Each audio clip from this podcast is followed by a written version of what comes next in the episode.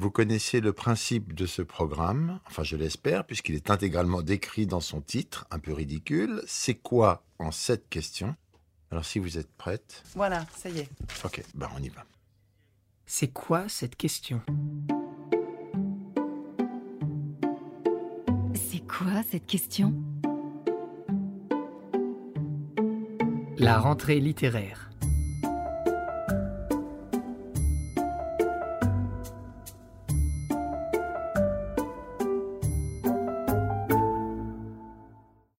Vanessa Springora, bonjour. Bonjour Vincent. Vous êtes toujours, et oui, en charge de la maison Julliard, et vous avez choisi pour introduire ce podcast sur la rentrée littéraire, non pas un, Vanessa, parce que vous êtes têtu et vous, vous ne voulez pas décevoir vos auteurs, mais deux extraits de vos livres sélectionnés qui sont Les confluents d'Anne-Lise Avril et L'arbre ou la maison d'Azouz Begag.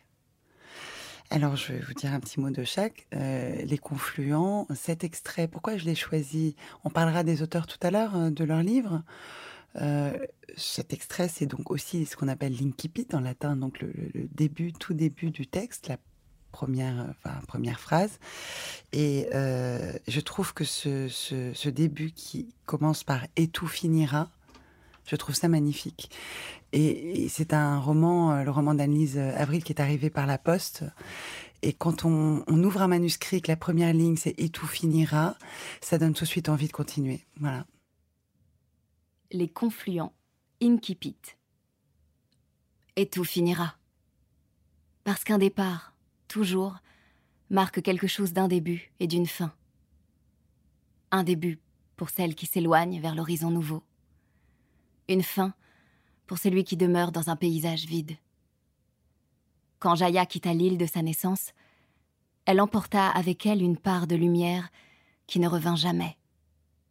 Nous avons un deuxième extrait qui est celui d'Azouz Begag. Azouz Begag, L'arbre ou la maison, qui est donc un, le deuxième roman euh, qui va apparaître aux éditions Julliard en rentrée littéraire. Et je trouve aussi cet extrait, qui est le début de son livre, très beau parce que c'est un, rêve, en fait. C'est un extrait un peu onirique, comme ça, où il, voit sa mère qui l'appelle, euh, qui, il y a une espèce de montée des eaux. Et, elle lui dit Mon fils n'est pas peur de la mort. Et je trouve aussi que c'est un extrait qui parle de littérature, parce que quand on est en compagnie des livres, euh, comme disait Montaigne, il faut voilà savoir apprivoiser, apprivoiser la mort et il n'y a rien de tel que les livres pour ça. C'est-à-dire que c'est des vrais compagnons qui nous qui nous qui mettent des mots encore une fois sur l'inconnu parce qu'il n'y a pas de plus grand inconnu que, que ce qu'il y a après, on ne sait pas. Euh... Il y a ce qu'il y a avant aussi qu'on ne connaît pas très bien il y a ce qu'il y a avant, mais justement les livres nous aident à le connaître. Et quand on est, euh, quand on a, un, quand on a un livre avec soi, on, a, on a encore mieux qu'un meilleur ami. On a un peu tout, toute la sagesse, tout le savoir du monde euh, à ses côtés. Et, et c'est ça, lire, c'est ne plus avoir peur de la mort. C'est pour ça qu'on lit des histoires aux enfants avant de les endormir. C'est là d'où ça vient, c'est-à-dire qu'on a besoin de ces histoires pour ne pas avoir peur. Et c'est encore un incipit? Oui, tout à fait. Ça me fait deux incipits pour un podcast. oui, ça fait beaucoup de consonnes. L'arbre ou la maison? Incipit. J'étais au chevet de son lit médicalisé. Elle vivait ses derniers instants. L'eau avait tout inondé autour de nous. La marée montait et il fallait faire vite. Une barque était à quai. L'équipage au taquet. Les nœuds des cordes d'amarrage défaits, la grande voile se hissait. Je m'agrippais à ses mains pour la retenir, mais elle était à bout, si décharnée, et murmurait N'aie pas peur de la mort, mon fils. N'aie pas peur d'elle.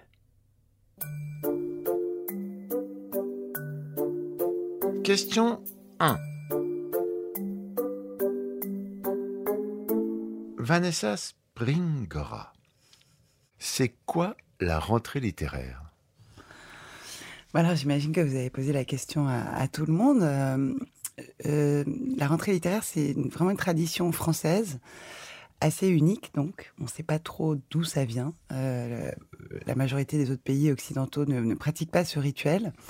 Et je dirais que c'est un peu double tranchant, c'est-à-dire que c'est à la fois un moment exceptionnel parce que c'est c'est la grande fête de la littérature, c'est en même temps que la rentrée des enfants. On fait la rentrée littéraire, c'est-à-dire qu'entre septembre et novembre, pendant trois mois, on va donner un éclairage particulier au livre, on va permettre à la littérature de d'être euh, au centre de l'attention euh, culturelle. Donc c'est magnifique, c'est un moment qui va être rythmé par des foires, des festivals, des rencontres euh, en librairie, euh, toute une série de, remises de prix importants. Euh, c'est le moment aussi où les libraires vont faire une grande partie de leur chiffre d'affaires annuel. Donc c'est un moment très important pour, pour tous les métiers de l'édition et pour les écrivains évidemment. Mais il y a aussi le revers de la médaille qui est que c'est un moment très cruel pour pour les auteurs parce que il y a 500 participants en moyenne dans une rentrée littéraire et encore il y en a moins qu'il y a quelques années où on avait des rentrées littéraires avec 700 livres. Il y en a 500 et, il y aura qu'une poignée d'élus, c'est-à-dire une vingtaine, allez, on va dire une trentaine de livres maximum dont on aura parlé, qui auront eu un, véritable éclairage médiatique. Donc, c'est c'est un moment qui peut être d'une grande cruauté pour ceux euh, qui n'ont pas eu la chance euh, d'être euh, d'être choisis. Et il y a un petit côté foire d'empoigne ou, ou ou course de petits chevaux, euh, qui parfois peut être un peu déplaisant euh, aussi et, qui pour moi n'est pas euh, tout à fait compatible avec l'esprit justement littéraire. Malheureusement, c'est aussi une compétition, la rentrée littéraire. Voilà. Question numéro 2, puisqu'il faut exister et survivre. C'est quoi votre méthode, donc la méthode Springora, pour l'organisation et le suivi de la rentrée littéraire? Euh, de toute façon, c'est la même méthode pour. Ah non, non, non, non, non. moi je veux la euh, méthode. Springora. je veux pas une méthode patali patalaire. Non, non, non. La méthode Springora.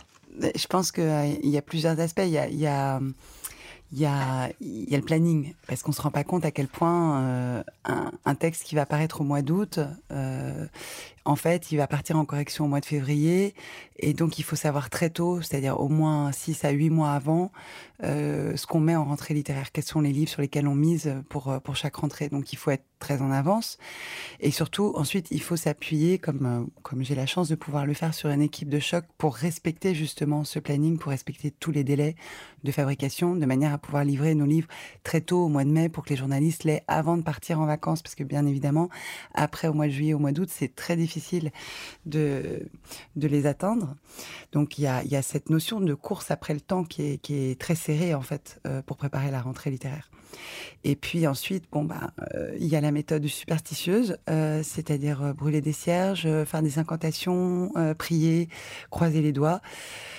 Et pour euh, espérer que les, les, les, lecteurs et le grand public euh, aura les mêmes, euh, les mêmes enthousiasmes que ceux qu'on a eus euh, en choisissant ces livres qu'on leur présente en rentrée littéraire. Est-ce que vous sentez très vite ce qui se passe autour d'un livre ou est-ce qu'il faut vraiment attendre septembre pour être au courant?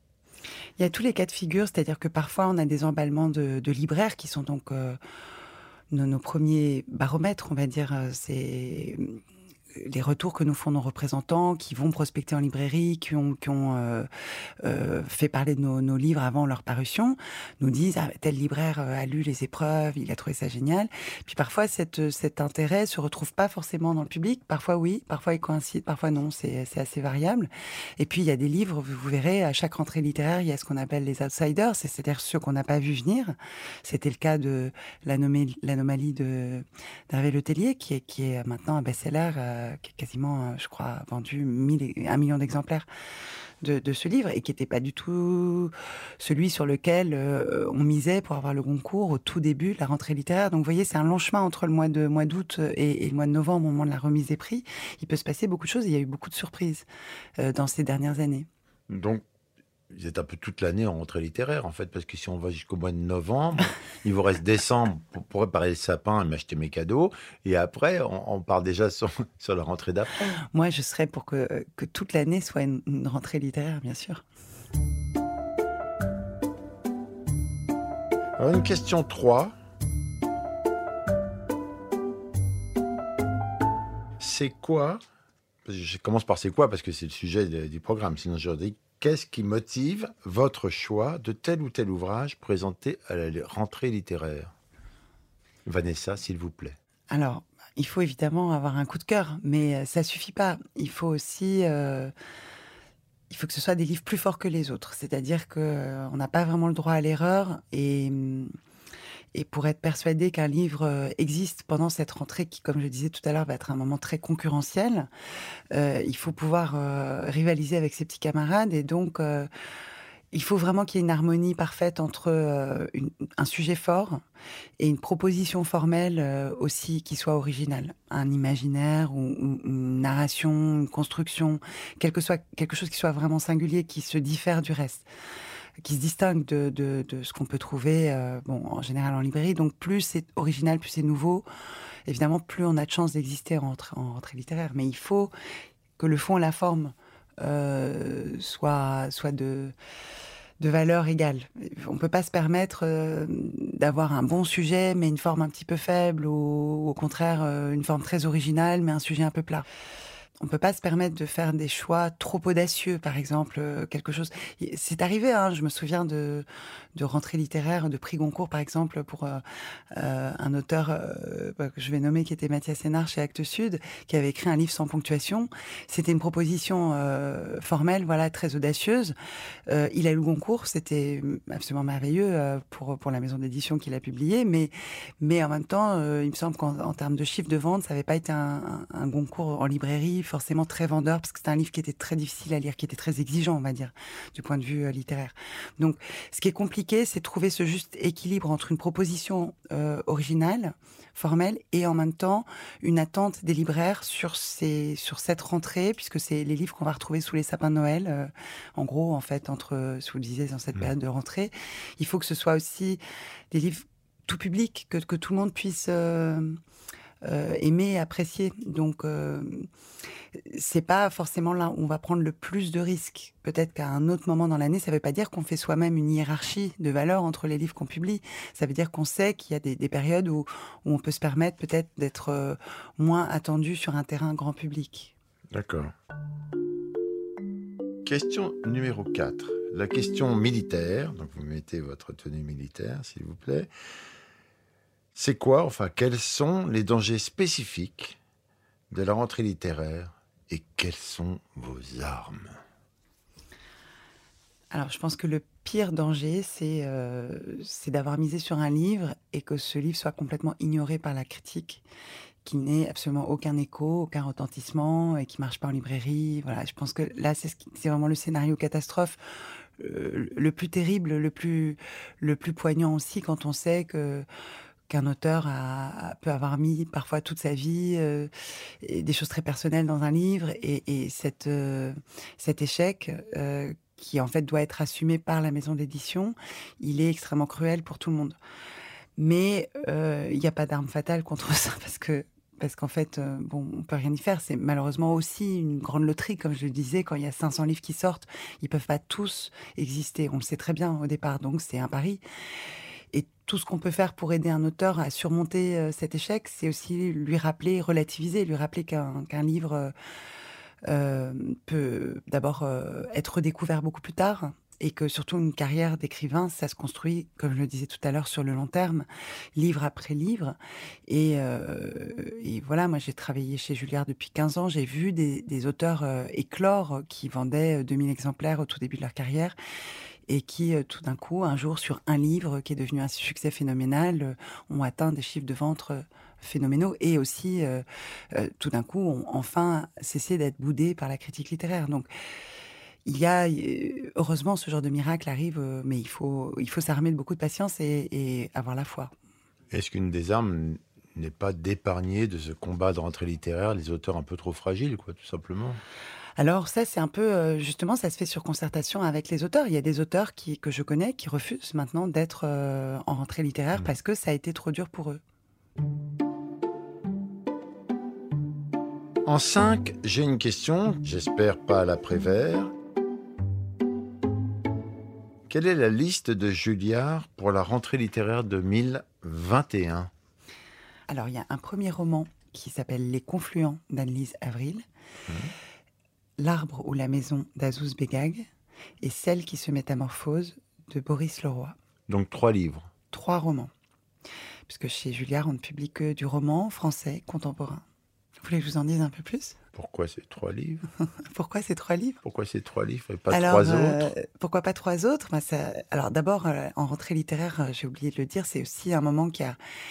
qui donne toujours un peu la, primauté aux, aux primo-romanciers, c'est-à-dire aux, tout jeunes écrivains, c'est-à-dire je ne sais pas pour quelle raison, c'est le moment où la presse va euh, s'intéresser un petit peu plus au premier roman. Donc c'est l'occasion de, pousser euh, voilà un premier un premier livre et c'est le cas des confluents de Avril qui, comme je vous le disais tout à l'heure, en plus, est un manuscrit qui est arrivé par la poste, euh, qui est extrêmement beau, très poétique, qui est une invitation euh, au voyage et qui est une déclaration d'amour incroyable euh, à la nature, c'est un roman à la fois poétique, écologique, très engagé, euh, mais qui fait de, de, la planète le personnage principal de son intrigue. Et donc ça, j'ai trouvé que c'était extrêmement original. Alors l'arbre ou la maison de d'Azouz Begag, c'est aussi un texte pour lequel j'ai eu un, immense coup de cœur, qui est aussi un, un voyage, un voyage initiatique. C'est l'histoire de deux frères euh, qui ont passé un certain âge et qui retournent euh, en Algérie, sur la terre de leurs ancêtres, parce qu'ils sont tous les deux nés en France, mais de parents algériens. Et ils retournent dans cette maison euh, après la mort de leurs parents pour nettoyer les tombes voilà, de, de, de, leur père, leur mère, et puis aussi voir dans quel état est cette maison familiale qu'ils n'ont pas revue depuis des années. Et ils arrivent au moment où l'Algérie est en plein soulèvement démocratique, où l'Algérie, le peuple algérien crie sa soif de justice et de, démocratie. Et ils sont confrontés à cette problématique des, biculturels, c'est-à-dire qu'ils ont la binationalité franco-algérienne, mais là-bas, on ne les reconnaît plus comme des Algériens et ils ont à la fois, surtout le personnage principal, Azouz, très envie de, se, mêler, à ce, de participer à ce, grand mouvement pacifique qui, qui a lieu en ce moment, mais on lui fait sentir que il n'est plus tout à fait algérien. Et c'est un très beau livre sur euh, la multiculturalité, la difficulté de, de, conjuguer plusieurs identités en soi. C'est un roman autobiographique? C'est un roman autobiographique, tout à fait. Et celle qui se métamorphose? Et alors, celle qui se métamorphose, c'est un, aussi un, un, roman très étonnant euh, de Boris Leroy, qui, euh, qui est un, un, livre un peu inclassable, qu'on pourrait qualifier de récit surréaliste, et qui me fait penser que justement euh, la littérature, euh, c'est ça aussi, c'est de pouvoir aller très très loin dans, l'imaginaire. Là, pour le coup, bien qu'il commence par une, petite euh, anecdote assez drôle, puisqu'il dit que tout est inspiré d'une histoire vraie. C'est l'histoire d'un homme qui se réveille un matin avec une femme qui n'est plus tout à fait la même que celle avec laquelle il s'est endormi la veille. Et sa, compagne va donc se métamorphoser un petit peu plus chaque jour et lui va devoir remettre en question un certain nombre de, de certitudes et se se, se, pencher vers tout un tas d'explications scientifiques, spirituelles, religieuses, philosophiques, pour essayer de comprendre euh, pourquoi sa femme change aussi rapidement euh, sous ses yeux. Une revisite sociologique de Kafka? Oui, alors il y a à la fois euh, la métamorphose de Kafka, les métamorphoses d'Ovide, il, y a, y a ce côté surréaliste, il y a le, réalisme magique euh, latino-américain qu'on retrouve, et puis en même temps, c'est, surtout pour moi à la fois une réflexion sur le couple, euh, la nécessité, quand on, est depuis longtemps ensemble, de se réinventer un petit peu.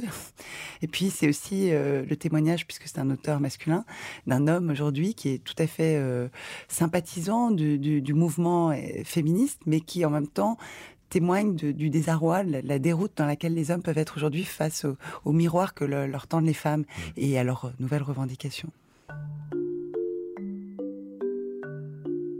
Nous passons à la question 6 qui est toujours curieuse de savoir des choses. Et là, elle veut savoir, c'est quoi votre meilleure surprise à une rentrée littéraire? Et alors, du coup, bah, le pendant, votre plus grosse déception?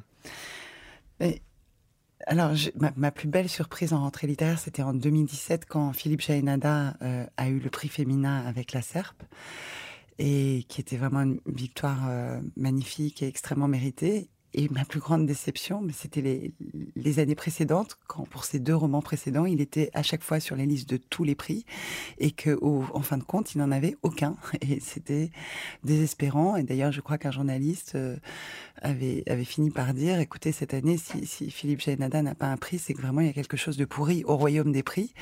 Il me semble que c'était Jérôme Garcin. Et euh, il a fini par l'avoir. Donc vous voyez, tout va bien. Et ça a été un gros succès de vente, la, la serpe? Oui, énorme. Oui, plus de 150 000 exemplaires. Oui. Enfin, la septième dernière et donc euh, désormais traditionnelle question. Alors attention, c'est quoi la question que j'aurais dû vous poser, Vanessa, sur la rentrée littéraire? Ah, il y en a plein, mais des questions pièges. Je m'attendais à des questions pièges. Par exemple, si vous me demandiez. euh, Je suis pas un piégeur, mais je sais pas. Est-ce qu'on produit pas un petit peu trop de livres en rentrée littéraire? Vanessa Springora, est-ce qu'on ne produit pas un peu trop de livres à la rentrée littéraire On en produit beaucoup trop, mais on y travaille tous, toute, euh, toute la profession euh, réfléchit sur euh, la surproduction et, c'est un sujet qui, me, qui me soucie beaucoup. Alors, je me sens pas tout à fait con- concernée parce que chez Julliard, on est très vertueux de, ce, de ce point de vue. On publie très peu de textes par an, mais c'est vrai qu'il faut, il faut absolument qu'on qu'on remédie à ce problème. Il y en a trop. Et d'un point de vue écologique, ça, ça va poser problème euh, assez rapidement. Eh bien, Vanessa, voilà, c'est déjà fini. Il ne nous reste plus qu'à écouter ensemble l'extrait que vous avez choisi pour conclure ce podcast.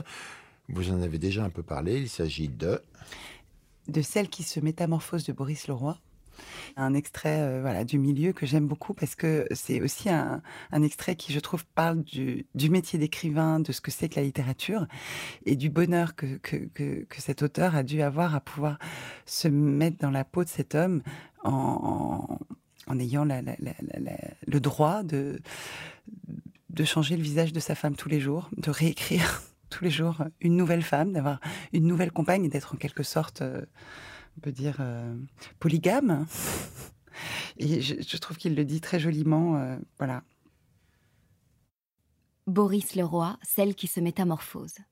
Extrait. Même si je sens que le docteur Sainte-Anne perçoit cette histoire comme la métaphore d'une vie banale que je mettrai en scène de façon extraordinaire, moi, je cherche à rendre ordinaire ma vie avec une femme qui est tout sauf banale. Mais changer d'interlocuteur, c'est changer de point de vue. Celui d'un tiers est d'autant plus nécessaire que ma femme est multiple. Elle est comme une bulle de savon devant un aveugle. Quand ce dernier touche la bulle qu'il ne voit pas, elle éclate pour devenir une goutte qu'il sent au bout de son doigt.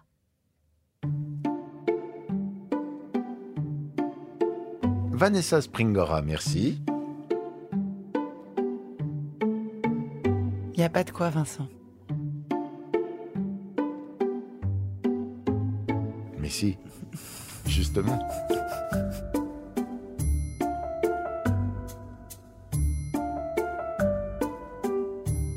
C'est quoi cette question C'est quoi cette question?